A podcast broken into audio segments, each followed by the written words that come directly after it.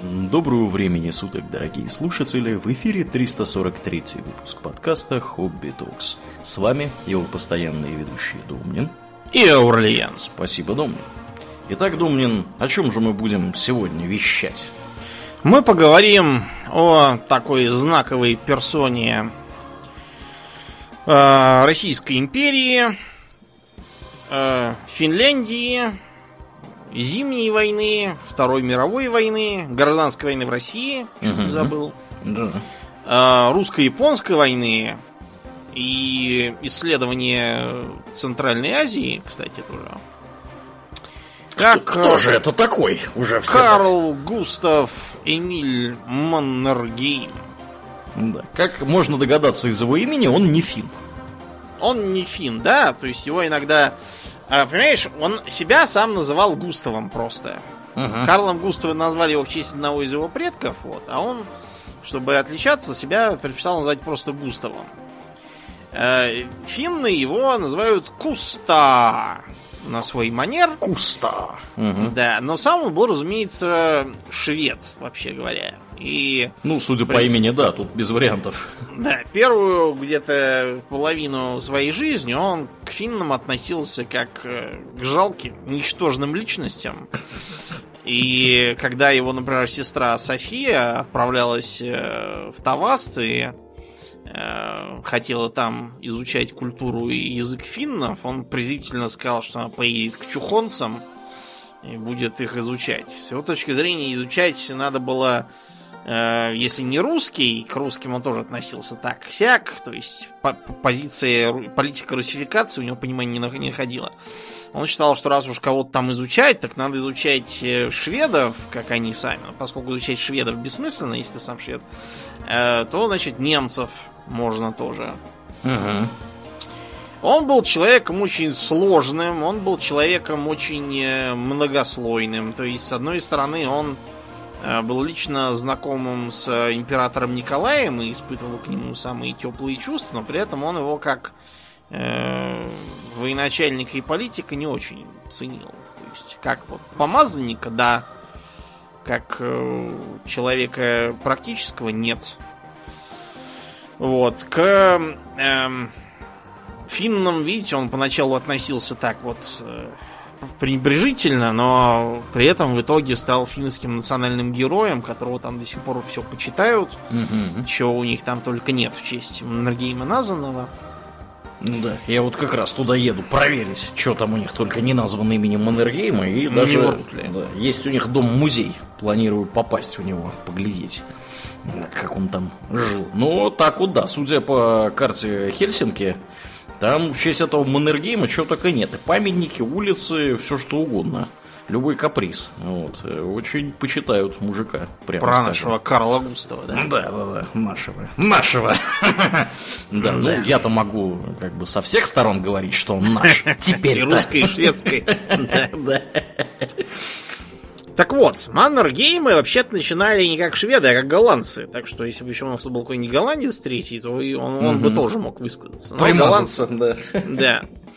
Значит, из э, Голландии в 17 веке вышел его прародитель э, Хинрих Мархайн. Мгм. Этот самый Мархайн по каким-то причинам выехал в Стокгольм, вроде как ты, Мгм. по профессиональным тоже. Вот, и там обосновался. Э, Через некоторое время он так там хорошо зажился, что значит, его семейство приняло деятельное участие в так называемом секвестре. Вот э, Аурельян в Швеции, в Швеции живет, изучает, он нам может, наверное, сказать, что такое был секвестр такой у них в 17 веке. Секвестр. Что за секвестр? Ну-ка, расскажи ты. Когда их очередной король постановил земли, выданные дворянству, все прибрать в основном обратно себе. А. Поэтому Карл XII в книжке Толстого про Петра I говорит, и вот ради них мой отец разорил дворянство.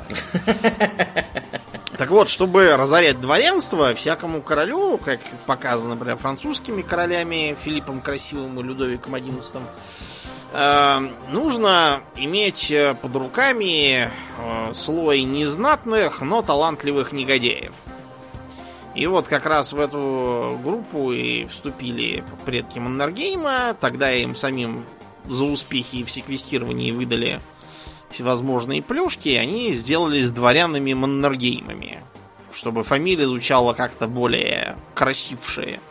Более по-дворянски. Потому что в Швеции вообще дворяне любят длинные фамилии. Типа там Юленшерна, Аксеншерна. Вот это вот. Что-то такое. А, да, Амархайм это как-то очень по-крестьянски звучит.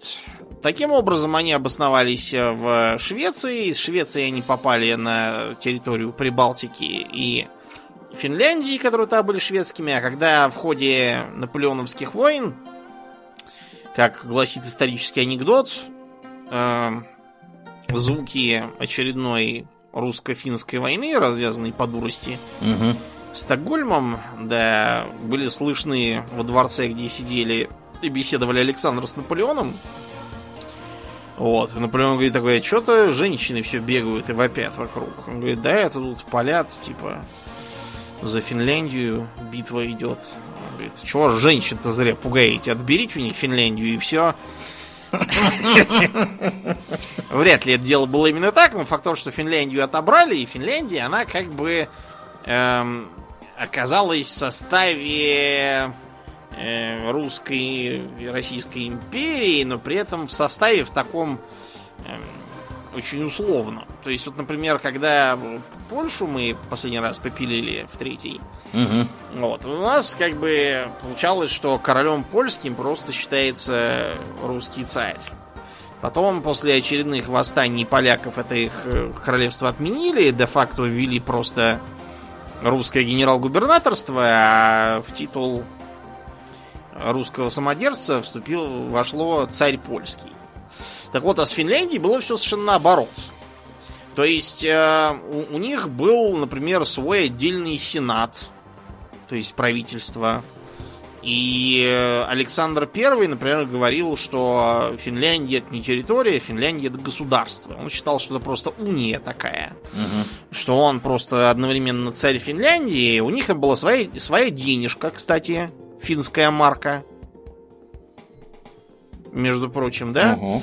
Выборг тогда же вот э, мы им передали, потому что было объявлено, что типа э, де юре Выборг это часть э, финского великого княжества, или как они там нас назывались, я уже забыл. И типа вот она должна быть там, хотя все равно под сю- сюзеренитетом русского императора.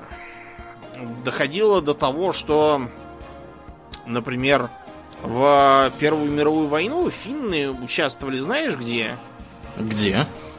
Эм, на стороне кайзеровской Германии в Это составе как это? 27-го егерского батальона. А вот так это. А у них не было там как бы никакой мобилизации на войну. Они вместо этого просто добровольцев навербовали и отправили к немцам. Ага, понятно. Да. Этот 27-й егерский потом Маннергейму сильно пригодился после революции уже в качестве источника кадров. Э, вот э, частью из-за такого вот странного двусмысленного положения, частью из-за общей медлительности, скажем так, местного социума, то есть там какие-то националистические идеи начали оформляться только в конце 19 века. Причем, э, что характерно, оформляли его вовсе не финны, которые сидели э, по хуторам и ловили лосося и делали гравилохи. Угу. А внезапно главными закоперщиками финского национализма были шведы, вроде вот Маннергейма. Ну, надо сказать, что Финляндия, конечно, на тот момент представляла собой очень небольшое, скажем так, государственное образование. Потому что сейчас-то в Финляндии живет 5 миллионов человек, если кто-то вдруг не в курсе. Это страна, по сути, очень небольшая. Вот. А в те времена, я так подозреваю, что там народонаселение было человека миллиона два от силы. Вот. И... Это надо учитывать, что далеко не все это финны. Да, да, да. Многие это русские и шведы. Многие русские шведы, шведский до сих пор в Финляндии э, считается государственным языком наряду с При финским. том, что самих шведов, по-моему, только 5%. Да, самих шведов 5%, но по, они изучают, значит, детишки изучают шведский в школе, и до трети населения, по крайней мере, понимает э, шведский. Ну, насколько мне, по крайней мере, известно. Вот заодно съезжу и проверю, кто там по-шведски у них разговаривает. Вот. И, по сути, страна, ну, представляла собой вот такое вот небольшое государственное образование, которое на юге в основном, да, развито, а на севере там леса, по сути, ничего не происходит, кроме самов, там никто не живет, да, на совсем уж крайнем севере. Вот. Так что, ну, чего ожидать тут каких-то каких непонятных националистических движений, если там, собственно, по сути, народонаселение занимается тем, что оно выживает, да, то есть оно занимается там сельским хозяйством, ему вообще не до национализма и самоопределения, в общем-то. Так что да, понятное дело, там э, сборная солянка будет э, всех этих, э, скажем так, около дворянских товарищей, которые в том числе будут в большом количестве иностранцев. Потому что, опять же, нужно понимать, что для Европы 16, 17, 18 века это совершенно обычная практика. Например, вот шведская королевская династия Бернадоты, на минуточку, да? Внезапно французы. Да, внезапно французы, потому что первым, собственно, основателем до этой династии был, значит, маршал Бернадот, наполеоновский маршал, по сути, вот, который в 1818 году сюда прибыл с целью того, чтобы, собственно, сделаться здесь королем. Вот, до этого были шведы, а тут, пожалуйста, вот этнические французы теперь у нас. Вот, то есть э, вся вот эта публика, да, э, дворянского такого вот достоинства, она была очень немногочисленна, э, очень компактна и свободно перемещалась между странами. Вот. Что, чему, опять же, способствовало во многой степени то, что люди говорили примерно на одних и тех же иностранных языках, на нескольких чаще всего. Да, там французский, немецкий, английский вообще легко, практически кто угодно из образованных людей мог на них изъясняться. Естественно, при таких условиях вы можете ехать практически куда угодно и там, так сказать, заниматься своими дворянскими делами. Если вы при бабле, при образовании, почему бы и нет. И вот, пожалуйста, этим вот как раз объясняется то, откуда взялись все вот эти многочисленные иностранцы, шведы, русские, э, собственно, собственно, в Финляндии. Ничего удивительного в этом нет. Да. Угу. Так вот, к сожалению, для благородного дворянства, про которое э, исчерпывающе объяснил Аурельян, все-таки 19 век это уже не те времена, и дворянство начало понемногу ползти по швам. Так. Э, поэтому Маннергеймы в 19 веке уже были не те. Его вот папа промотался весь, э, имел карточные долги, и скандалы и тому подобное. Угу. Дедушки там тоже, просто прямой и двоюродный, тоже что-то там кое-кто нахулиганил. Поэтому, э, значит, Маннергейм начинал в сравнительно стесненных обстоятельствах. Там кое-как спасли оставшиеся активы семейства, распихав там э, что-то переписали там на свойственников, что-то на э, маму, что-то на тетю, кое-как вот так как-то распихали, чтобы не все отобрали. Вот. Папа Маннергейма уехал в Париж, мама Маннергейма сразу после этого дала дуба, так что Густав был предоставлен, в общем, самому себе, а также стал головной болью для многочисленных дядюшек угу. своих, да. Дядюшки у него были в основном, причем не дворянские, да, самые, что они есть, буржуазные, поэтому они его всячески, э, всячески его пытались наставить, угу. наставить. Ну как, они его курощать не могли, потому что они не имели над ним прямого контроля, он все время... В основном укрощение было такое, дядя, дай денег, а, племянник, что ж ты опять водился с людьми безнравственными, которые верили тебя в пучины греха. Ну ладно, вот тебе 200 рублей, чтобы я тебя не слышал еще два месяца. Как-то так. Он пытался э, некоторое время и своему папе тоже писать, как помнишь, была та карикатура из Панча, где, значит, сын пишет отцу телеграмму на последние гроши No money, not funny, Санни. Угу. Мой отец еще очень любил вторую часть этой карикатуры, где приходит ответная телеграмма How sad, too bad, dead. Короче, вот после этого он, собственно, к дядюшкам-то и пошел. А перспективы у молодого Карла нашего Густава были следующие. Он преисполнился страстью стать блестящим военным и поэтому поступил в э, финляндский кадетский корпус. М-м, Было такое у них. Да, был такой. Он был, правда, распол... Ну вот, э, есть такой город Хамина. Вот там, собственно, этот корпус э, и расположен. Мгм. Конечно, Финляндия небольшая, вот, но все-таки это не Гельсингфорс, не столица, а довольно суровое такое место, и Да. порядки там были тоже очень суровые. То есть, если почитать документы, которые э, оставлены с тех времен в этом самом корпусе, Мгм. там в местном кондуите, куда записывали всякое, про него понаписано чуть ли там не через строчку Отличился. всевозможное. Выдал письменное задание приятеля свое. Растратил деньги. Какие интересно. Разговаривал на уроке. Шумел во время урока танцев. Проявлял лень, невнимательность. При сигнале общего сбора выпрыгнул в окно. Шумел, шумел в больнице. Матерился в классе. Посажен на двое суток в карцер вот за это. Э, вместе с другим избил младшекурсника. Понятно. Вот. Короче, в общем, такой был. Шебутной буйный, был. Да, шебутной товарищ, дядюшка Альберт его по маме как раз, вот, который Мгм. всячески пытался его увещевать э, вот, и доказывать, что все это добром не кончится. Вот, но, короче говоря, Карлу нашему Густаву стало скучно.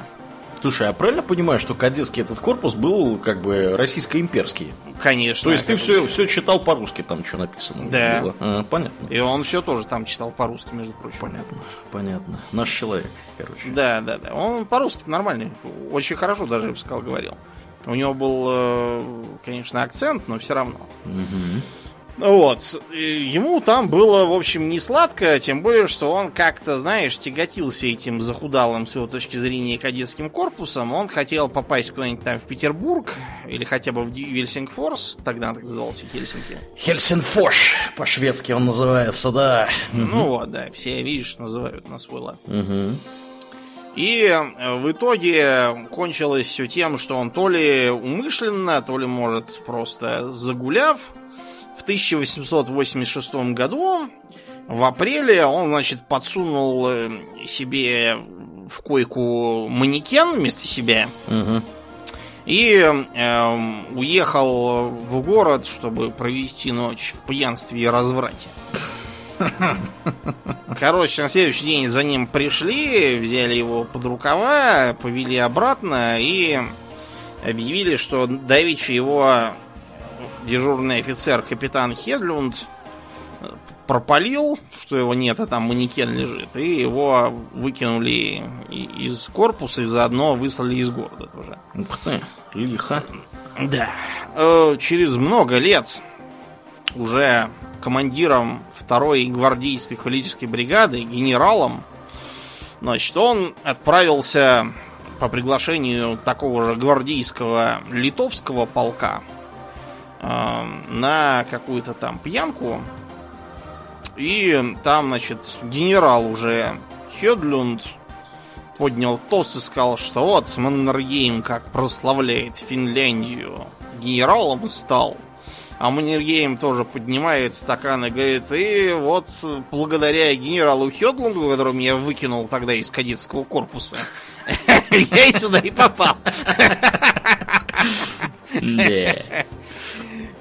Короче говоря, э, вылетев из корпуса, он опять носил на всевозможных дядь и теть, которые стали его куда могли пихать. Они вообще-то в основном говорили, что он бросал эту военщину с его характером. Это явно не то, что ему надо. Предлагали ему идти в инженеры, потому что как раз был период индустриализации первой в России. И инженеров были как раз нехватка. Он сказал, что в инженеры не хочет. Вместо этого он стал э, мотаться, опять же, по протекции разных очень дальних родственников и товарищей. Именно в этот период Маннергейм как раз и получил вот эту вот э, склонность везде заводить связи, пролезать без мыла и по протекциям везде чего-то получать. Угу. Значит, он некоторое время помаялся по разным там кавалерийским лагерям, которые его, кстати, сперва ужаснули, потому что они открыли ему, как выглядит э, система жалования в русской императорской армии. Неприглядно она выглядела. Неприглядно она выглядела. Значит, жалование подпоручика составляло от 500 до 600 рублей в год. Эм, ротмистра, чтобы до ротмистра добраться, надо было прослужить там иногда лет 15. Получал 600-700 рублей, то есть разница не сильно много. Полковник получал 4000 рублей, но из этих 4000 ему там меньше половины на самом деле доставалось, а все остальное нужно было сдавать на бесконечные пьянки, гулянки, лошадей, парады, еще там чего-то. Как будто в средние века. Вот. И сам там Маннергейм получал на руки 200 рублей в год. И из этого ему надо было что? Покупать все платья, лошадь, содержать их в настоящем виде, так сказать. Э, в надлежащем. Да, угу. да, это надо было еще оплачивать услуги конюхов и тому подобного. Э, офицерские пьянки, э, представительские расходы, офицерскую кассу, чего-то там еще. Короче, нет ничего, никаких денег. Как ты думаешь, Аурен, а что, что так плохо-то платили офицерам царской России? Ограблять должны были сами на войне кого-нибудь. Смысл был в том, чтобы в офицеры шли только помещики, у которых а. основа дохода это их э, поместье, то, что им приносит. Чтобы какой-нибудь там разночинец там или выслужившийся там из солдат, он не мог физически служить и был бы вынужден подать в отставку. Слушай, ну а, а смысл ему... тогда идти в офицеры, если как бы денег там нет, могут убить? Ну, а как... А какие плюсы-то у этой работы? Ну, не знаю, вальсировать, э, говорить, э, мадам, разрешите вам впендюрить. Жевать французскую булку, очевидно. То есть, да, это какие-то были вот э, идеи там времен, наверное, начала 19 века, когда они еще работали, но они у нас застряли, вон, видишь, до Первой мировой войны. Это при том, что, кстати, Первая мировая война показала там, что в ее начале дворянцев среди офицеров было меньшинство. И то из этого дворянства, если вычесть там э, всевозможных ханов нахичеванских, бурятских, калмыцких казаков, вот, а оставить вот именно то, что предполагается под, под русским дворянством, то там вообще будет 3,5 человека. Это несмотря на вот эту вот политику. Как видите, она даже, даже этого не делала. В общем, по протекции ему удалось в итоге попасть в престижнейшее Николаевское кавалерийское училище. Угу. Потому что, да, он через одного из своих э, свойственников с начальником этого училища сумел войти в стачку. Вот, Николаевское училище это замечательное место, где куда принимали только э, дворян, значит, у которых были там всевозможные предки ниже там генералов и так далее и тому подобное. Все там говорили по-немецки и по-французски, рисовали, пили и плясали училище инспектировали великие князья и лично государь-император. И, разумеется, там царила махровая дедовщина. А, куда же без нее? Да, где поэтому Маннергейм регулярно прилетал за то, что он шведский супостат. Да. Говорит с акцентом, так сказать. Если ты говоришь как-то не так, как мы, то значит ты какой-то не такой, и что-то с тобой не так. Получи коврыло. Без затей. Да, то есть э, там была такая система, что, значит, кто первогодки те считаются зверьми, а второгодки они типа корнеты. И по одним лестницам можно ходить только корнетом, а по другим зверям. И в курилке тоже можно корнетом с одной стороны, а зверям с другой. Композитор Кьюи там же учился, он рассказал, что он э, бренчал ночами дедушкам на пианинах, и поэтому угу. они его не били. А вот Маннергейм на пианинах не умел, поэтому его там били всем подряд. Но он, надо понимать, давал сдачи. Ну, он просто сам стал потом старослужащим и сам стал бить э, молодых. Короче говоря, я, выучившись э, в этом самом Николаевском военном училище, он э, в итоге добрался до кавалергарда. Кавалергарды это как бы конная гвардия, по сути, получается. Вот, и он э, с кавалергарда начал корнетом, самый младший типа прапорщика чин, и в итоге стал генерал-лейтенантом. Я прям говорю, что был генерал от кавалерии, это он когда уже в независимой Финляндии стал командовать, тогда он сам себя назначил. назначил. Угу. Да. Произвел в генералы. Отправился он поначалу служить в Польшу, где ему страшно понравилось, потому что в Польше было весело, вот, э, в Польше простор, там гулянки всякие с поляками и так далее. Симпатичные полячки. Да, симпатичный поляч, но он к полячкам потом еще вернулся. Потом, значит, его отправили э, в этот самый кавалергардский полк в Питер, Угу. собственно. И там он э, пошел торговать лошадьми, в частности. Он деньги добывал во многом торговлей лошадьми. Потому что в Питере, к примеру, подходящая для той же кавалергардской части лошадь стоила раза в 2-3 дороже, чем если отъехать там на 100 верст. Угу. Вот он, собственно, этим и занимался. Кстати, вот в своих мемуарах, которые у него прочел, что-то он там про это ничего не пишет. Как-то скромно умолчал. Кроме того, он э, начал заниматься устроением конных бегов. То есть он э, своих лошадей выставлял в качестве участников скачек и даже иногда сам был жокеем там. Потому что он хорошо умел ездить верхом. И э, таким образом выиграл призы. А призы были неплохие, там по 1000 рублей где-то. Ух ты. Да, это позволяло ему кое-как жить, потому что, как я уже сказал, на это паршивое офицерское жалование, там можно было только ноги протянуть с комфортом, больше ничего. Он женился с этой же целью, в смысле, чтобы, так сказать, поднял бабла, пошли на лад дела, или как там было в той рекламке. Да, он женился на дочери генерала Арапова, Настасии Николаевне.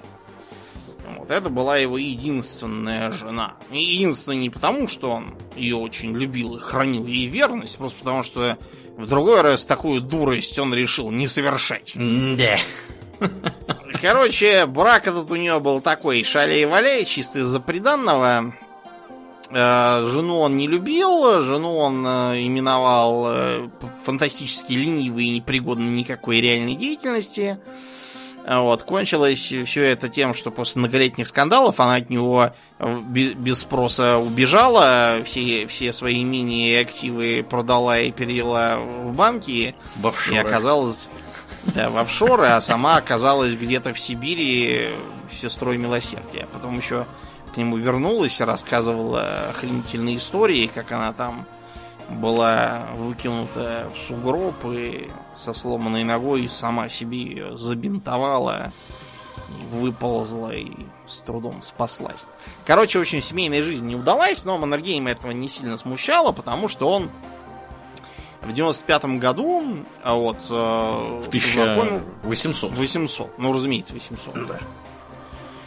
Вот, в 1895 году он повстречал графиню Елизавету Шувалову. Причем Шувалова это была э, по, по мужу, а так-то она была барятинская, то есть там из совсем древней аристократии. Ага. Вот. А графине Шуваловой было в 95-м 40 лет. Да, а сам он, напоминаю, 67-го года рождения. То есть э, ему еще, по-моему, толком и 30 не было, да? Получается, 29 ему вроде как. Да, в общем, он встретился с такой Милф, Ага. с этой самой Шуваловой, и, значит, стал с ней спать. Ну, Это- а чё бы и нет-то, собственно. Это, да, чего бы и нет, действительно. А Вот. А, все эти знакомства, которые он производил, в том числе с помощью Шуваловой, привели к тому, что он в 96-м, следующем году, оказался на коронации некоего Николая II. Мгм. Кто И лично? Мгм. лично с этим Николаем познакомился и имел с ним, в общем, такие близкие отношения. Правда, вообще про его манеру заводить совсем близкие отношения, там рассказывали анекдот, что он как-то раз с каким-то в Польше еще когда служил, с каким-то э, генералом по пьяни очень подружился, выпил с ним на ты. Тот ему подарил дорогую лошадь. Мгм. И на следующий день, значит, он приходит, сидит там в у генерала, перед ним там все, кто старше по званию, прошли. Он последним заходит, он говорит, типа, «Э, чем могу быть вам полезен, господин поручик? Он говорит, что полезен-то? Просто пришел проведать тебя. Мы же с тобой на ты пили. Он такой, а, да, да, да, да. да». Э, И такой приказывает принести шампанского и говорит, ну, теперь давайте пить на вы. Вот. Короче говоря, Маннергейм по знакомству с государем попал в итоге в придворную конюшенную часть, то есть как бы в кремлевский гараж по нынешним представлениям, пополам с каким-нибудь там кремлевским, кремлевской танковой базой, не знаю. Занимался там э, всевозможными конными делами. Например, ездил по заводам, руководил там выведением пород, закупкой лошадей. Он по лошадям был большой специалист. Но вообще надо сказать, что я почитал по- про него, и в том числе его мемуары, там чуть ли не каждые пять страниц, какой его лошадь упала и сломала ему ногу. То одна лошадь упала и сломала ногу, то другая, и вторую ногу сломала, то третья сломала ему колено, четвертая вывихнула ему голеностоп, пятая еще чего-то, у нее там на ногах живого места в Не итоге было. не было, Мгм. конец, да. А, Как-то раз, например, когда он в Германии был по этому поводу, конскому, он таким же образом колено себе и того. И ему, значит, э, серебряной проволокой колено скрепили немецкие врачи, за что, с одной стороны, э, русское правительство перевело деньги, которых, наверное, на пять колен хватило таких. А немецкий Вильгельм сказал, что же вы, блин, какой-то серебряный, золотой надо было. Уронили достоинство. Кстати, Вильгельм, в отличие от его двоюродного брата Николая, Маннергейм ему не понравился. Сказал, что он выглядит как фельдфебель. Вообще не похож на императора. Тут надо сказать, что просто Вильгельм, он был такой травмированный из детства, его мама всячески его презирала и доказывала, что ни на что не годен, поэтому Вильгельм был такой бзик, он, э, как там про него говорили, стремился быть покойником на каждых похоронах и младенцем на каждых родах. То есть, факт то, что он всячески рвался к деятельности и все пытался делать сам- самостоятельно, не щадя себя. Поэтому у него, видимо, и был такой вот э, имидж фельдфебеля скорее, чем царственного самодерца. Ну вот. И э, Маннергейм же занимался испытаниями бронированных карет для августейшего семейства. В итоге а, испытания ничего не привели, потому что к его мнению не прислушались, вот, и поэтому ничего так никуда и не поехало. Помимо графини Шуваловой, он еще и трахал э, Веру Шувалову. Э, Это артистка такая была, она не родственница, просто однофамилица. Вот. И э, приятно жил таким образом, а также много играл в карты. И, правда, часто проигрывал, так что карточные долги там были страшными просто. Настолько страшными, что когда началась э, русско-японская война, его поначалу не хотели туда отпускать, потому что ты сперва долги отдавай, а потом едь. А то тебя там убьют, а потом как мы получим наши денежки? Назад, да. Мгм. На войне он, э, он там немножко смухлевал, он какие-то там страховки на себя оформлил. И под это, под это обеспечение он уехал. Что типа, если его убьют, то деньги перейдут его брату, а брат и отдаст вам, соответственно, ваши долги.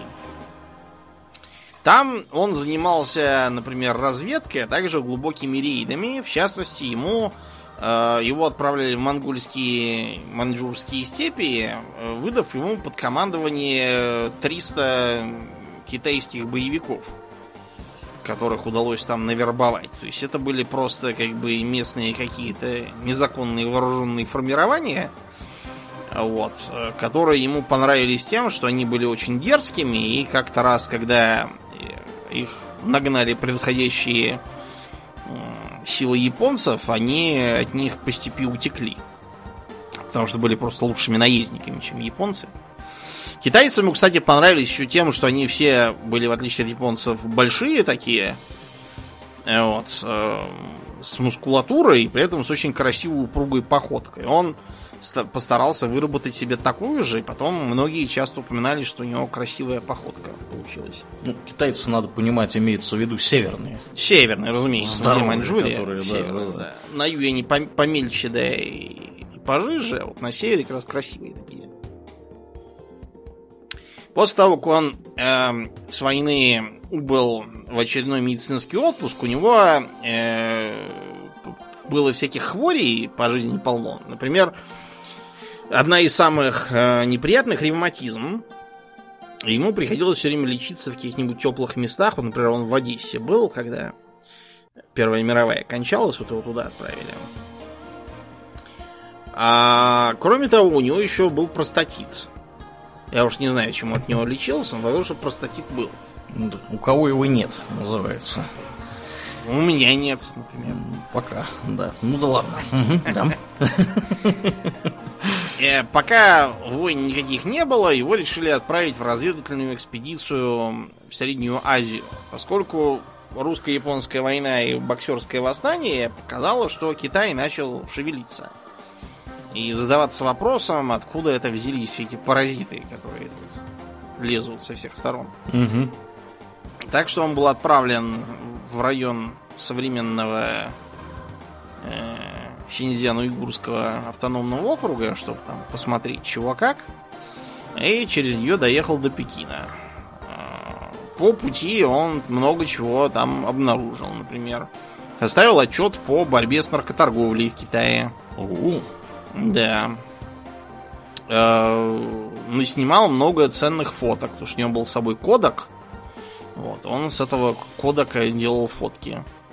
Э, Обнаружил там некоторые совершенно неизвестные до того племена, типа, например, Абдалов. Я даже не знал, что такие есть, пока не стал изучать материалы по ним. Оказывается, это какая-то подгруппа уйгуров мгм. такая. После того, как он э, вернулся из этой экспедиции, его приняли в русское гра- географическое общество. Вот, кстати, об этом его, э, об этой его экспедиции почему-то никто не вспоминает. Ни в Финляндии, нигде.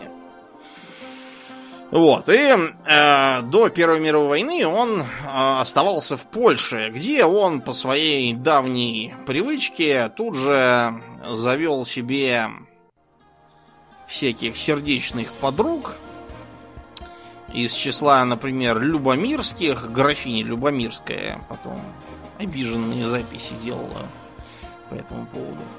А, у, у графини Шуваловой, кстати, муж помер, и она стала на него давить и доказывает, что теперь-то надо узаконить наши отношения. Пора. Да, и поэтому она даже не поехала на Украину на похороны своего мужа, потому что кому он нужен, старый дурак? А вот, разумеется, Маннергейм эм, жениться на ней не стремился, потому что, во-первых, как бы это в 95-м ей, ей был сорокет, а в 905-м ей уже полтос. Как бы немножко того. Когда тут есть другие варианты. Да, а с другой стороны, он понимал, что все его эти великосветские знакомства пойдут прахом, которые, как бы, того, основа его преуспеяния. Он к тому времени уже генерал, и в 914 году, когда он отправился в очередную поездку за лошадьми, он обнаружил, что всех лошадей на заводе кто-то уже купил, ему говорят немцы. И вот на этом моменте Маннергейм понял, что, походу, сейчас будет большая заварушка. Вот, и он э, в составе разных кавалерийских соединений бился на Первой мировой. Изрядно там себя проявил. Командовал и казаками, и драгунами, и служил вместе с ханом Нахичи- Нахичеванским и Дикой дивизией тоже. Э, С Брусиловым тоже крепко общался. Это при том, что, кстати, с Брусиловым они оказались по разные стороны баррикад. Мгм. Брусилов-то перешел к красным. Там он даже написал вместе с другими такими же воззвание о том, чтобы все офицеры переходили к красным, потому что, хотя их методы могут вызывать сомнения, но идея там прогрессивная. Среди белых, хотя и хорошие люди, но идея там совершенно тухлая и ничем хорошим не кончится. Вот. э, Правда, у Брусилов он вообще был такой странный. Он, например, как-то одному из э, ученых, который там попался, жаловался, что обезьян трудно достать для опытов из-за войны. Он говорит, так у меня тут есть э, шпионы, жиды, я их все равно повешу. Берите для опытов жидов. Неплохо. Да. Я удивляюсь, как он с большевиками тогда общался. Когда там... Кругом одни жиды. Да. Среди большевиков, да уж. Ну, в общем, факт тот, что они, они как раз с ним хорошо дружили. А вот с Духониным они как раз наоборот не поладили. Но Духонина потом все равно замочили сразу после революции, так что он не мешал. Ничего. А, По его мемуарам он там здорово ругался со всевоз... с Деникиным, и еще там с кем-то. Короче, все, все чем-то ему там не трафили из будущих вождей белого движения. Хотя я думаю, что это он скорее писал задним числом уже. Пометуя о том, как это все вылилось для него в э, саму по себе гражданскую. Короче, из-за того, что он опять приболел как эм, ревматик, его отправили в Одессу, потом его э, он вообще написал про- в отставку прошение. Вот, и э, побывав на Украине и в Петрограде, поглядел на революцию, поглядел опять же на убийство Духонина, того же самого, э, побегал от патрулей, поприкидывался шведским гражданином, Мгм. да, забывшим свой паспорт на вокзале и так далее. И э, добрался до Финляндии. Финны пользовались тем, что февральская революция как бы прекратила монархию как таковую. А если нет монархии, то как бы нет и унии между Россией и Финляндией. Да. Стали Значит- отгребать потихоньку. Да, и стали потихоньку от- отгребать. Правда, в Финляндии там, с одной стороны, оставался старый, как бы, эм, сенат, а с другой стороны, правительство. Правительство было левым, а сенат состоял из, как бы, таких э, более правых граждан. Там одним из э, заправил был э, третий президент Финляндии Пер Свинхут. Я думаю, по его имени и фамилии, потому что понятно, что никакой не фин. Да, ну швед самый настоящий. Такой же швед, да. Пер это типичное шведское имя. Да. Смотрите оперу Пергюнд. Она, правда, не шведская, а норвежская, но вы поняли. Да. Смысл тот же. Да. Короче говоря, Маннергейм э, э, прибыл в страну, в которой была э, такая очень двойственная ситуация. С одной стороны, когда э, Ленин, выходя из кабинета, увидел сидящую и ждущую его допоздна финскую делегацию, он сказал, чего вы тут сидите? Нас уже отпустили. С другой стороны, как бы русские гарнизоны, которые присутствовали в Финляндии, они никуда не делись. И они э, были вши- в основном распропагандированы большевиками, потому что, вы сами понимаете, если вы сидите в гарнизоне, то вы будете распропагандированы первым, кто будет говорить про мир, возвращение домой и пиление земли помещика. Вот, а этим занимались главным образом большевики.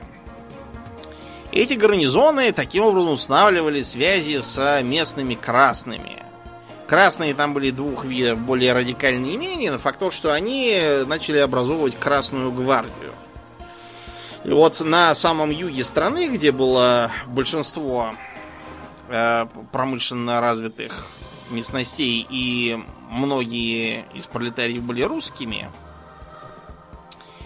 а, там как раз сложились вот такие вот красные районы. С другой стороны, в регионах крестьянских и северных, где были в основном финны и шведы, а также интеллигенция финская, там э, начали формироваться свои вооруженные формирования, так называемые шуцкор. Значит, шуцкором их никто в Финляндии не называет. Это шведское название. Вообще это означает как бы охранные отряды. То есть такие э, шуцштаффен. Как бы. А.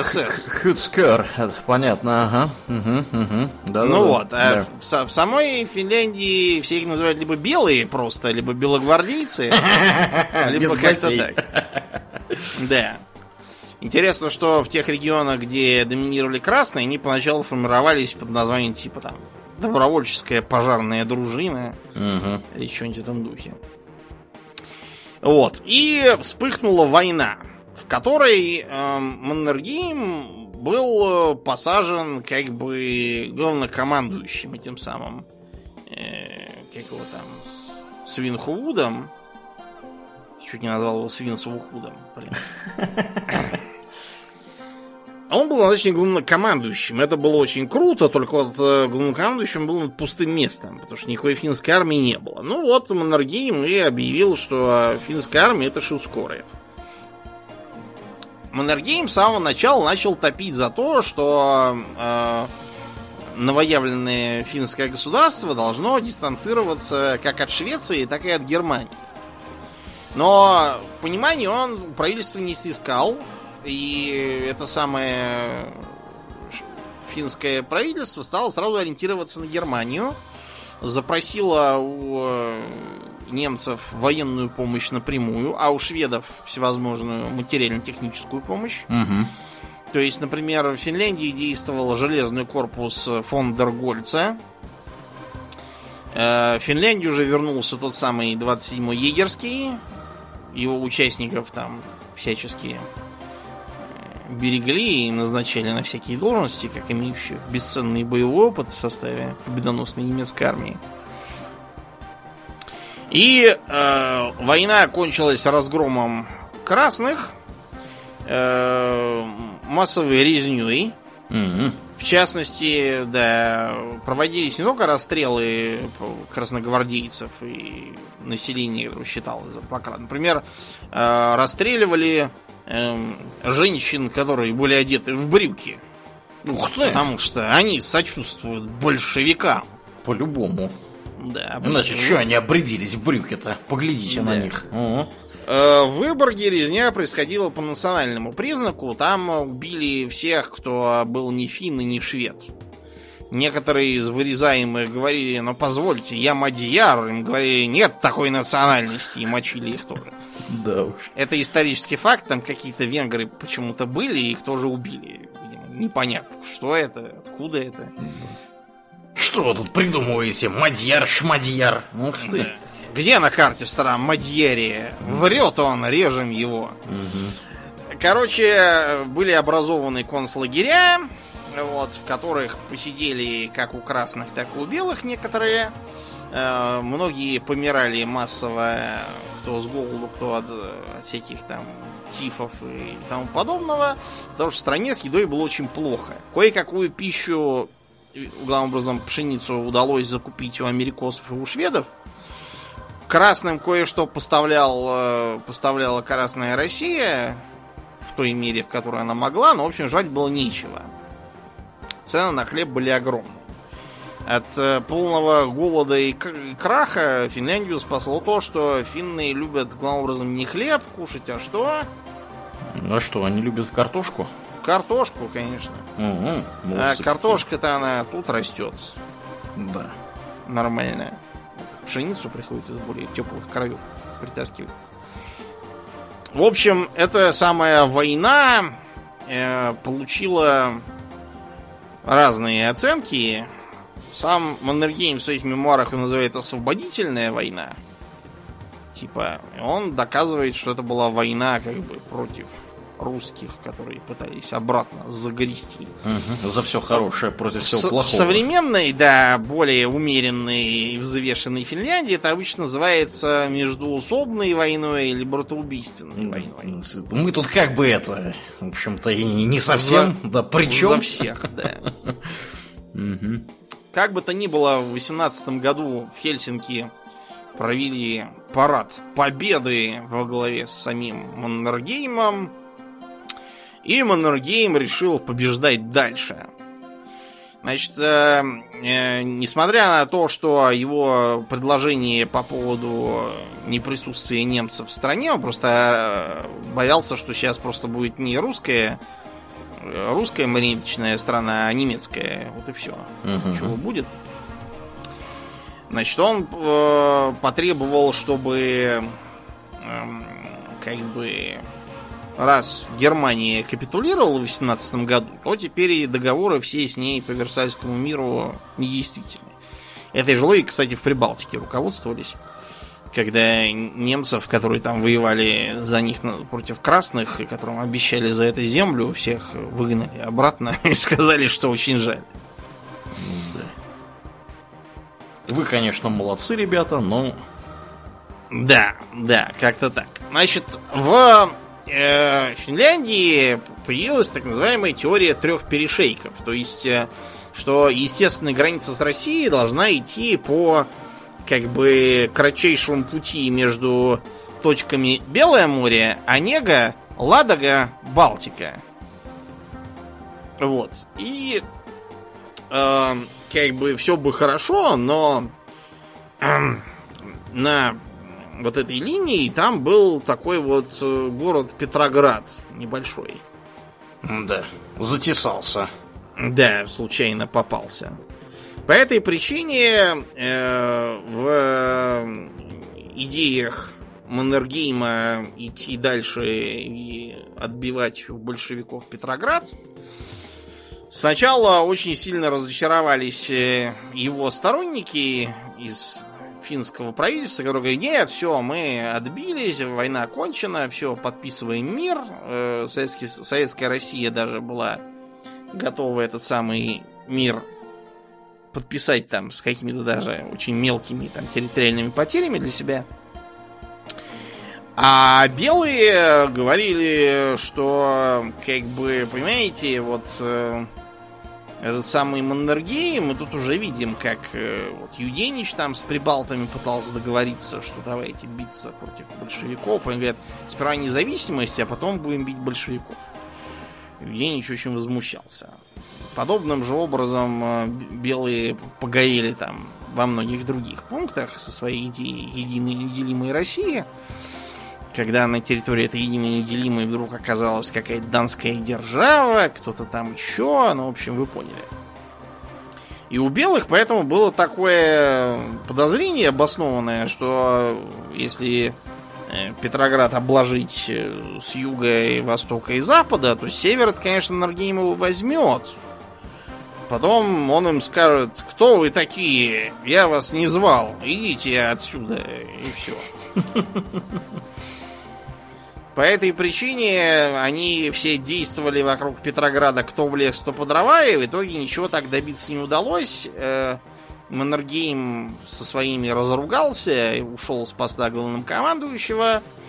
Побывал, кстати говоря, в Англии и во Франции, там пообщался с державными победителями, выслушал от них там всякие неприятные слова по поводу подписанных в Финляндии ранее договоров с проигравшей Германией.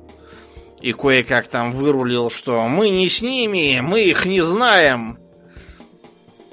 И следующие 10 лет он провел, разъезжая по Европе, э, будучи таким, знаете, как бы посланцем, представителем. То есть, как бы у него были должности разные, и в основном он был посланником таким полуофициальным, вот, но все понимали, что Маннергейм очень популярный герой войны в Финляндии. С ним лучше, с одной стороны, не ссориться, а с другой стороны, лучше, чтобы он был где-нибудь подальше с дипломатической миссией. Да, не здесь. При этом 20-е годы в Европе это вообще такой для милитаристов не самый лучший период, потому что все устали от Первой мировой и ужасов, все устали от последовавших за ней войн за наследие, гражданских войн, и с э, началом Лиги наций все там прямо считали, что сейчас начнется эра невиданного мира. К огорчению Маннергейма даже Советский Союз приняли в Лигу наций. Безобразия какие творятся. Да, в итоге. И поэтому, когда Маннергейм и другие милитаристы говорили, что давайте укреплять оборону и все такое, ему говорили, чего ради укреплять-то, собственно. Эм, как бы войны-то не будет, зря только деньги просаживаем. Совершенно. И в 20-х, как бы, годах все это было вроде даже близким к действительности. Но в 30-е годы остановка, как известно, начала накаляться. Началась ремилитаризация разных регионов. Э, Советский Союз тоже отказался от э, существовавшей в 20-е годы милиционной системы вооруженных сил. Вот. И начали происходить разнообразные комбинации. То есть, например, э, предлагалась идея вот этой вот коллективной обороны от нацистской Германии, которая по самым смелым э, советским планам предполагала введение войск э, в случае чего на территорию Прибалтики, Румынии и вот Финляндии тоже типа чтобы избежать э, создания на них германских плацдармов для нападения на СССР. В итоге, как вы понимаете, это все сработало в э, Прибалтике, частично в Румынии, где мы отобрали Молдавию. Угу. Ну и потом кое-как сработал с Финляндией тоже. Так вот, э, в 30-е годы начал беспокоить советскую сторону такой вопрос, что э, Ленинград находится от финской границы настолько близко, что если из Ленинграда плюнуть, есть нешуточный риск учинить международный скандал, нарушив государственную границу. Вот. И в купе с некоторыми другими мелкими проблемами, типа там кое-каких островов в Финском заливе, которые фактически блокировали, начались аккуратные предложения о, о том, что Эм, значит, э, СССР возьмет а, в аренду эти самые острова в Финском заливе, чтобы Кронштадт обезопасить. Финны отказались. Маннергейм к тому времени уже восстановил свое положение и стал, правда, не главнокомандующим, а начальником, как, как его там, главой Совета обороны. Угу. Учитывая, что президент Рюдта имел довольно узкие полномочия, фактически из-за авторитета Маннергейма именно он и стал лидером нации. И, в общем, э, в октябре 1939 года э, был поставлен вопрос о том, что границу надо отодвинуть и по суше тоже от Ленинграда. То есть э, предполагалось следующее – что нам отойдет Карельский перешеек. Причем, кстати, меньше, чем в итоге отошло. И фин... острова в Финском заливе. Выборок мы, кстати, даже не предлагали нам отдать. Выборок не предлагать. Да, вместо mm-hmm. этого, значит, мы, соответственно, им обещали вдвое более крупные по территории пограничные земли в Карелии. А проблема в том, что эти земли в Карелии, ты знаешь, сколько на них сейчас живет человек? Сколько? Ну, по-моему, нисколько. Может, кто-то и живет, но... В общем, это очень слабо обжитые земли. А тогда тем более. Они были не обжитые и где-то там далеко очень. А у финнов тут еще была такая тема, что они там построили эту самую линию как часть э, своей этой теории с перешейками. То есть э, изначально там была более слабая линия из э, пулеметных гнезд. А при Маннергейме как раз там были поставлены так называемые доты-миллионеры. Mm-hmm. Вот, то есть они стоили там, миллионы марок и были очень, очень хорошими. Главное, правда, достоинство было не в дотах, а в том, что это оборонительная система была очень хорошо вписана в рельеф. То есть там, где надо, их прикрывала холмистая местность, э, озера, вот эти вот э, леса всякие, чтобы там было не проехать танком и так далее и тому подобное. В общем, переговоры ничего не дали. Финны отказались отдавать перешеек вместе с дотами, потому что они расщ...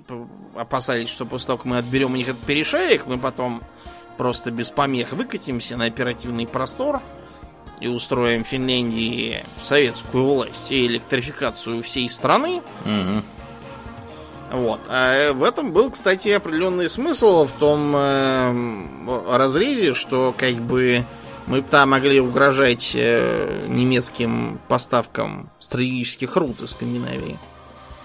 Это, ну, такое пойти, конечно, никто не мог, скажем прямо. Да, да. Чтобы это все как-то обосновать, в СССР внезапно обнаружили, что э, законной властью Финляндии является Финляндская Демократическая Республика. Ух ты! Да, и признание Советского Союза перешло к ней. А как бы правительство в Хельсинки было объявлено подлыми бандитами, угнездившимися там. Предполагалось, что будет э, организована Финляндская социалистическая рабочая республика. Маннергейм всячески топило то, чтобы биться, тем более, что ему обещали свою помощь англичане, вот, на которых он, кстати, в том числе ориентировался. А Советскому Союзу англичане, наоборот, обещали, что вмешиваться не будут. Обещали всем все. Да. Всем все обещали, да. Не, вот, понаобещали. Значит, предполагалось, что сейчас э, мы как, как нападем на белофиннов, их шут скорые, так э, все враги там и падут погребенные многометровым слоем шапок. Вот. Но оказалось все гораздо сложнее. Значит, оказалось, что, во-первых, нет никакого представления о том, как выглядит эта самая линия Маннергейма. Разведка ничего внятного объяснить не могла. Вот. Во-вторых, э, оказалось, что нет поддержки артиллерии. В-третьих, оказалось, что нету нормального обмундирования. Все ходят в буденновках и отмораживают себе уши. Вот, что маск-халаты, которые выдают, плохо маскируются, совершенно не греют и так далее и тому подобное. Винтовки СВТ, которые отправили туда, как выяснилось, не выдерживают мороза. Э, пистолетов, пулеметов э, практически не было по той причине, что комиссия во главе с Убаревичем, как выяснилось на конкурсе, где предлагал 4 разных пистолета-пулемета, Угу. там от Токарева, еще там от кого-то, все их забраковала и сказала, что, во-первых, слишком высокий темп стрельбы, тысячи выстрелов в минуту. Нам так быстро не надо. Да, а во-вторых, э, что на дистанции больше 100 метров невозможно вести прицельный огонь. А из чего хотелось бы понять, возможно вести прицельный огонь на дистанции больше 100 метров? Из винтовки самозарядной, например. Угу. Из пистолета-пулемета ни из какого нельзя вести такой огонь. Да. Принципиально, вообще. Короче говоря, началось. э, э, У Боревича там расстреляли. э, Командира 44-й дивизии Виноградова, который потерял там 5000 человек и всю артиллерию. Вот, расстреляли. Его начштаба и комиссаров расстреляли. Всех, короче, расстреляли. Ну, кого, да, расстреляли, да, назначили вместо этого других. Э, Командующим назначили Тимошенко, Мерецкого, который до этого был, э, отправили куда-то. Жалко, что его не расстреляли, честно говоря. Да. Назначили туда же Чуйкова, который потом будет в Сталинграде геройствовать. Э, Добавили сил и подтянули там еще кое-какие силы и средства. Например, э, такие замечательные вещи, как э, танк Киров. Знаешь, что у нас был такой? Я знаю, у нас был дирижабль Киров. А танк Ну, он. Киров. Такого не видал. у нас был такой танк СМК, Мгм. У которого были две башни, такая одна спереди, другая еще сзади и повыше. СМК это Сергей Миронович Киров. Вот. И, короче говоря, Киров докладывает, но оказалось, что если вторую башню убрать и поставить нормальную просто одну, Мгм. вот, то получится танк гораздо лучше. Его назвали КВ. Клим Ворошилов. Клим Ворошилов, да. Он тоже себя хорошо показал. Кроме того, там были э, такие танки, как э, ХТ-28. Химические танки, у которых вместо... э, У Т-28 было две башни, а вот у него, значит, вместо второго орудия там был, был огнемет, который еще мог распылять химическую какую-нибудь дрянь. Химическая дрянь оказалась ненужной, а огнемет очень хорошо пригодился вот как раз тогда. Пригожий оказался огнемет. Угу. Да, да, вот как раз чтобы эти самые доты превозмогать. Вот. Ну и еще с финской стороны очень хорошо себя показали, во-первых, коктейль Молотова. Э, имеется в виду, что это коктейль, которым, собственно, Молотова надо бы угостить, потому что они считают, что главный злодей это Молотов. Угу. Не очень разбираюсь в политике. Вот. Сами, правда, солдаты это офи... официальные наименования не очень приняли, говорили просто огненная бутыль. А мы, понятно, чтобы не вызывать вопросов, говорили, что просто бутылки с зажигательной смесью. Надо вам сказать, что появились они, конечно, не в, не в зимнюю войну тогда, как их называют финны, а еще в Испании, как импровизированное средство а может быть даже и раньше, но факт того, что известны стали именно под названием Молотов коктейл. Yes, комрад. Вар варвары совершенно не понимают, что это финское название, как бы это против Молотова коктейля. Думают, что это типа злобное русское оружие, Да, да. изобретенное лично товарищем Молотова. И, конечно, снайперы, которых использовали финны, про которых там какие-то немыслимые совершенно ходят слухи. И э, действительно была снайпера боязнь такая у нас в войсках некоторое время после этого. Самым известным был, разумеется, Сима Хяюхи, он же Белая Смерть. Такой маленький, такой кургузенький, смешной мужичок. Мгм. Совершенно по нем ничего не скажешь, а он, э, да, изрядно настрелял народу. Про него басен тоже полно. Значит, э, э, можно прочесть, что он, значит, э, э, был самым результативным снайпером чуть ли там не всех времен и народов. И убил он пять с лишним сотен э, из винтовки. А еще прибавляла пропаганда более 200 из пистолета-пулемета Суами. К счастью, на этом пропаганда остановилась, а то еще бы мы прочли, что он убил более сотни э, задушив просто голыми руками и более 50 загрыз зубами. Реальность э, попроще. Значит, что известно документально? Его ранило э, в конце войны, да? Так. За две недели до ранения ему дали именную винтовку, так сказать. Эпик дали. А, Вот. Причем в документе написано, что эту винтовку ему дают за то, что он настрелял 219 врагов. 219. Да, 219. После этого, напоминаю, до ранения, которое вывело из строя, ему оставалось воевать две недели. Это получается, что э, за две недели ему нужно было убить еще э, 300 человек из винтовки, а если верить россказням газетчиков, еще 200 из пистолета-пулемета. То есть это надо было не спать, не есть, а только вот круглые сутки с винтовкой в одной руке Будучи раненым при этом. Суми, да, будучи как бы с простреленной щекой, если что.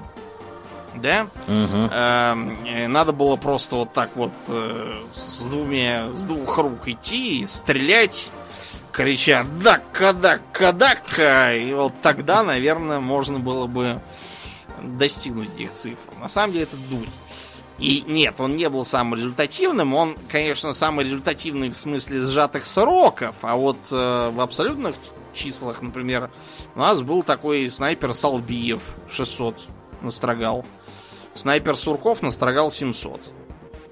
Тоже. Но это вообще для снайперов типичная проблема. Про того же снайпера Зайцева, да, Василия Ру- в Сталинграде был. Про него тоже ходит легенда, пущенная, кстати, при его же участии, что он там убил какого-то злобного немецкого полковника, то ли Кёнига, то ли Торвальда, в разных местах написано. А может быть и обоих? Да, может и обоих, и что он был то ли олимпийским чемпионом по стрельбе, то ли чемпионом Европы по пулевой стрельбе. Вот погуглите, я абсолютно уверен, что вы обнаружите, что такого чемпиона ни Кёнига, ни Торвальда, ни такого, ни такого не было. Вот. И в Германии тоже про такого ничего не знают. Э, ценность Зайцева не в том, что он как Warhammer style там сразил чемпиона хаоса какого-то, а в том, что он создал снайперскую школу, которая достигла совокупно куда больших результатов, чем убиение хоть целого генерала там или даже фельдмаршала. Ну вот, в общем, война после того, как все-таки занялись всем по уму, задействовали артиллерию, э, хорошие, подходящие к делу танки и разведку. Вот, э, правда, были задействованы всякие странные средства, типа, например, телетанков, беспилотные танки мы пытались использовать. Оказалось, что На оператору, который... Нет, по проводу, к сожалению. Мгм, мгм. Оказалось, что оператору, который ползет за танком, ему просто из-за танка не видно ничего, куда ехать. Куда, Куда стрелять-то? Оказалось, что оператору танка все-таки лучше сидеть в танке и смотреть там. Короче, в общем, э, э, несмотря на то, что война была выиграна, она привела к смешанным для Советского Союза результатам. А вот для Маннергейма она привела к тому, что он стал э, просто героем, полубогом, которого все Финляндии считали народным спасителем, что если бы не он, то Советский Союз просто всю Финляндию захавал. А так он отобрал только вот этот перешеек там и кое-чего еще, чего мы до этого не просили. По мелочи. Мгм.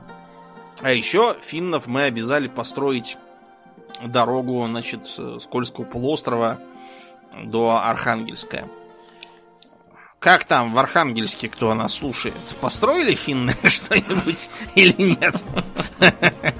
Я, я вам не бывал в Архангельске, что не построили, они не собирались ничего строить. Ну так вот. А Маннергейм поэтому чувствовал себя прекрасно, но считал, что эта победа это как бы временная, и война скоро продолжится. И он правильно считал. Тем не менее, несмотря на то, что мы положили кучу народу за клочок земли, э, понесли серьезные репутационные потери, есть мнение там, верное оно или нет, это мне трудно сказать, что Гитлер убедился в том, что советская армия слаба и не может какую-то паршивую Финляндию запинать, и решил все-таки нас воевать. Но э, зато мы приобрели бесценный опыт, которого нам сильно не хватало. Опыт, например, ведения войны в зимних условиях, что надо ходить в валенках, ушанках и ватниках. А не так, как до этого в дурацких буденовках, в этих... ну Вот, Как и лохи ходили. Мгм. Как полные лохи, да. Что СВТ не надо применять в ходе морозов, что СВТ не надо давать колхознику Васе, а ему надо дать трехлинейку. Она специально рассчитана так, чтобы даже колхозник Вася ее угробить не смог. Что нам, помимо винтовок, обязательно нужны ПП.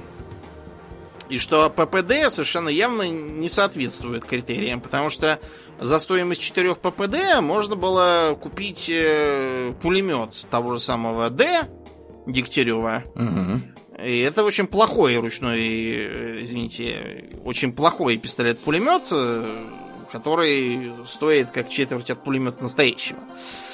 Но нужно стоить в лучшем случае, как там, не знаю, одна шестая и седьмая, а лучше одна десятая. Спросите у американцев с их масленкой. Поэтому пошли работы под э, ППШ-41. Вот, потом в ППС это тоже вылилось. Э, С танками тоже кое-какие мысли пошли. Так это что же, Домнин, получается, что э, любители говорить, что тупые совки все продули, это что же, они не правы тут выходят? Ну, не продули, а получили ценный опыт. А кроме того, ну, вот как Черчилль, когда в Урской войне англичане здорово огребли тоже, Мгм. сравнительно, он говорил, что империя получила урок, империя благодарит. Ну вот и тут, я думаю, тоже. Ну, Союз обычно- получил урок. да. Союз благодарит. Обычно вообще так и бывает, что когда вы э, внезапно оказалось, что вы думали одно, а оказалось, что другое, умные люди из этого делают выводы. Вот. Ну и государство, которое представляет собой чаще всего сборище умных людей наверху, оно тоже, как следствие, выводы определенного рода делает. Вот. Так что тут ничего удивительного нет. Да. Угу. Кроме того, стали сильно присматриваться к идее снайпера. Вот, в общем, э, еще да, одним... Слушай-ка, а у нас в современной армии, я правильно понимаю, что у нас в каждом этом взводе В каждом отделении каждом есть отделении. армейский снайпер. То, что Мгм. американцы называют марксмен. То есть у него у на- в нашей в нашем это что-нибудь вроде СВД, то есть самозарядная неприкатливая Мгм. винтовка, да, а он должен действовать в интересах своего отделения. То есть выцеливать, например, операторов э, автоматического гранатомета или пулеметный расчет, там, короче, что-то такое, или Мгм. чтобы быстро его прибить и таким образом сэкономить потери. Потому что из пулемета, сам ты понимаешь, можно стрелять гораздо дальше, чем из автомата. Ну да.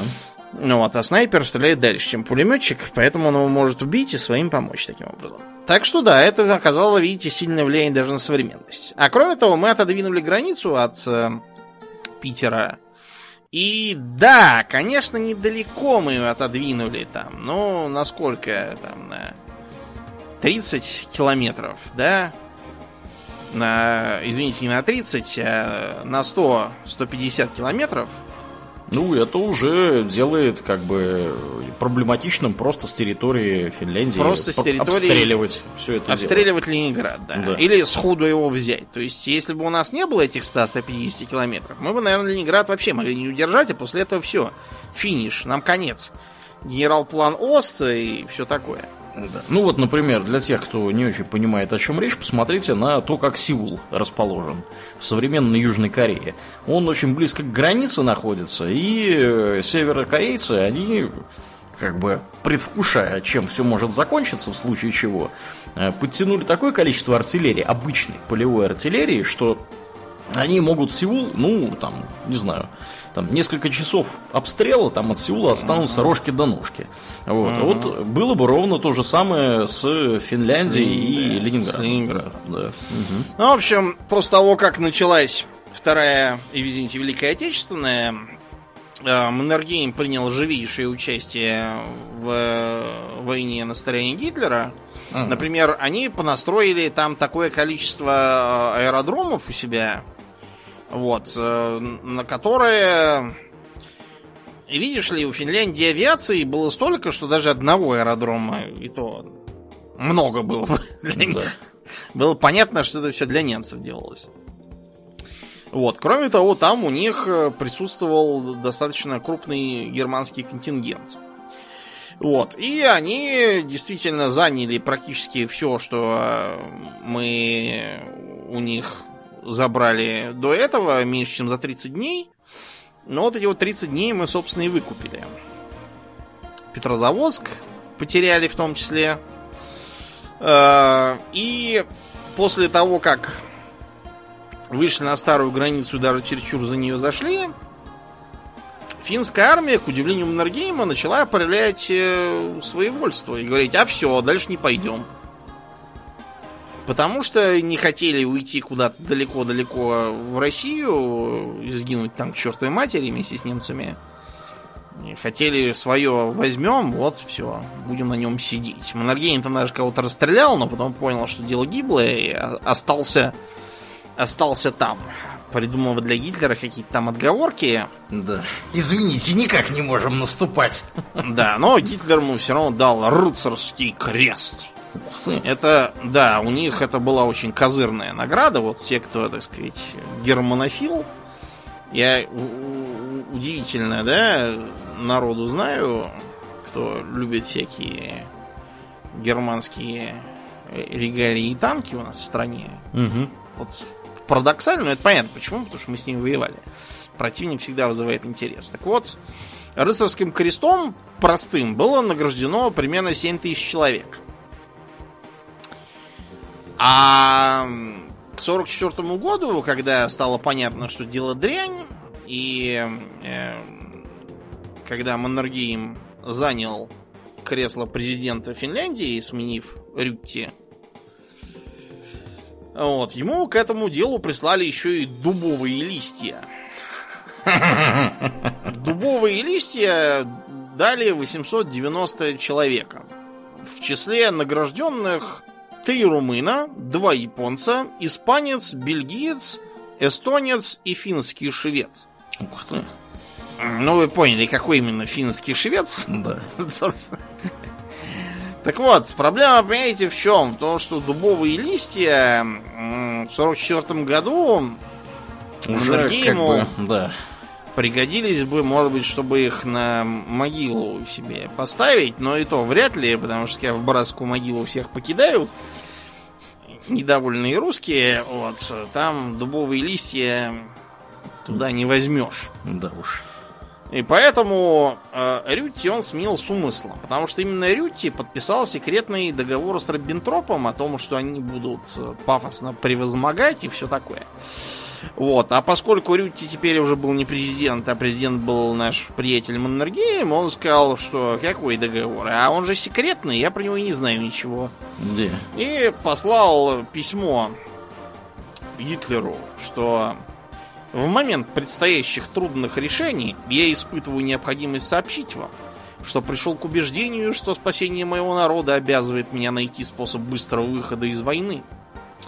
Неблагоприятное развитие общей военной ситуации все сильнее ограничивает возможность Германии в грядущие моменты еще больших бедствий оказать нам в достаточных размерах и в нужное время помощь, в которой мы неизбежно нуждаемся, и которую Германия, по моему мнению, искренне хотела бы предоставить нам.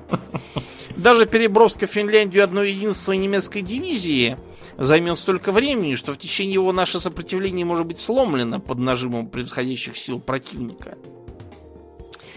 Я хотел бы особо подчеркнуть, что даже если судьба и не подарит успеха вашему оружию, Германия все равно выживет. Этого нельзя утверждать, говоря о Финляндии. Если наш всего лишь четырехмиллионный народ будет побежден силой оружия, можно не сомневаться, что его изгонят из страны или доведут до вымирания. Я не могу поставить мой народ перед такой угрозой. Хотя едва ли я могу надеяться, что вы посчитаете правильными или одобрите эти мои соображения и мотивировки, все же я решил послать вам эти строчки до окончательного решения. Вероятно, вскоре наши дороги разойдутся. Да.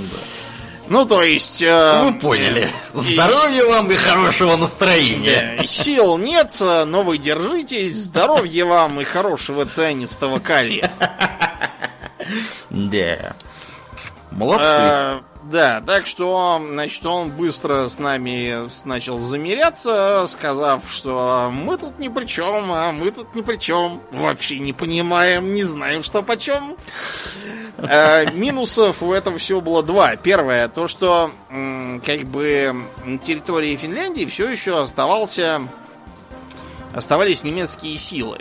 И, значит, некоторые из них были маленькими, и можно было их убрать быстро, но вот э, как бы остальные, они были тупо слишком большими, чтобы их просто взять так и вывести. Они просто не могли бы никуда уйти, поэтому началась так называемая Лапландская война. То есть финны обратились после, против своих недавних союзников, частью их перебили, частью интернировали. Мгм. После чего, значит, с нами подписали все, что надо, границу вернули куда было. Эм, Бывшего президента Рютте отдали нам на суд и расправу. Мы его усадили там, по-моему, лет на пять посидеть, потом выпустили за военные преступления. Сам Маннергейм вообще ничего и в ус не дул, прекрасно жил после войны. Ездил по всяким курортам, лечился, ни в какие суды его не вызывали, обретался там на Лазурном берегу, в Швейцарии, там писал вот мемуар тот самый, который я вам сейчас цитировал. Мгм. Вот, ну и в итоге в 51 году опять в Швейцарии ему делали операцию по поводу язвы желудка в очередной раз. И операция, к сожалению, ничего не дала, так что Маннергейм сказал, что это последнее мое сражение, и его мне уже не выиграть. И в самом начале 51 года Маннергейм помер, был похоронен с воинскими почестями в Финляндии. Его там в его честь куча всего поназвана. Угу. Вот, так что Аурлиен скоро поедет и посмотрит. Не далее, как завтра, да. Я думаю, что к тому времени, как слушатели получат доступ к этому выпуску, я уже даже вернусь. Да, ну посмотрим, посмотрим. Ну что, и на этой позитивной ноте мы будем историю завершать. Угу. Маннергейме, замечательном человеке, как вы могли убедиться. Угу. Очень везучем человеке, вам сказать. Везучий, умер сам, никто ему не помог в этом. А вот. И даже в, тю- в тюрьме ни разу не сиживал. Да. Хотя, Удивительно вообще. Да, хотя при его характере, конечно... The lucky bastard. Да уж, дорожка могла... Все могло пойти иначе, как говорится, да. В общем, как-то так. Ну что же, мы, как обычно, благодарим всех наших подписчиков у Дона Патреона. Особенно мы благодарим Моделя Сачкова, Алекса Лепкала, Атлантия, Дарекса Фортуна, Николая Матвеева, Ежа, Жупила Империализма, Ника Перумова и Философского камня, одного злого фалафеля Ярослава Харищенко. Спасибо вам, ребята, за вашу посильную помощь. Э, также мы приветствуем всех э, наших э, слушателей новых, которые приходят к нам в группу ВКонтакте, которые подписываются на нас, на наш канал на Ютубе, в Инстаграме, в Твиттер у нас даже есть. Приходите и туда, у нас там тоже интересно. Ну, а на сегодня мы будем закругляться, плавно переходить после шоу. Мне остается лишь напомнить, что вы слушали 343 выпуск подкаста «Хобби Токс», и с вами были его постоянные бессменные ведущие Домнин и Аурлиен. Спасибо, Домнин. Всего хорошего, друзья. Пока.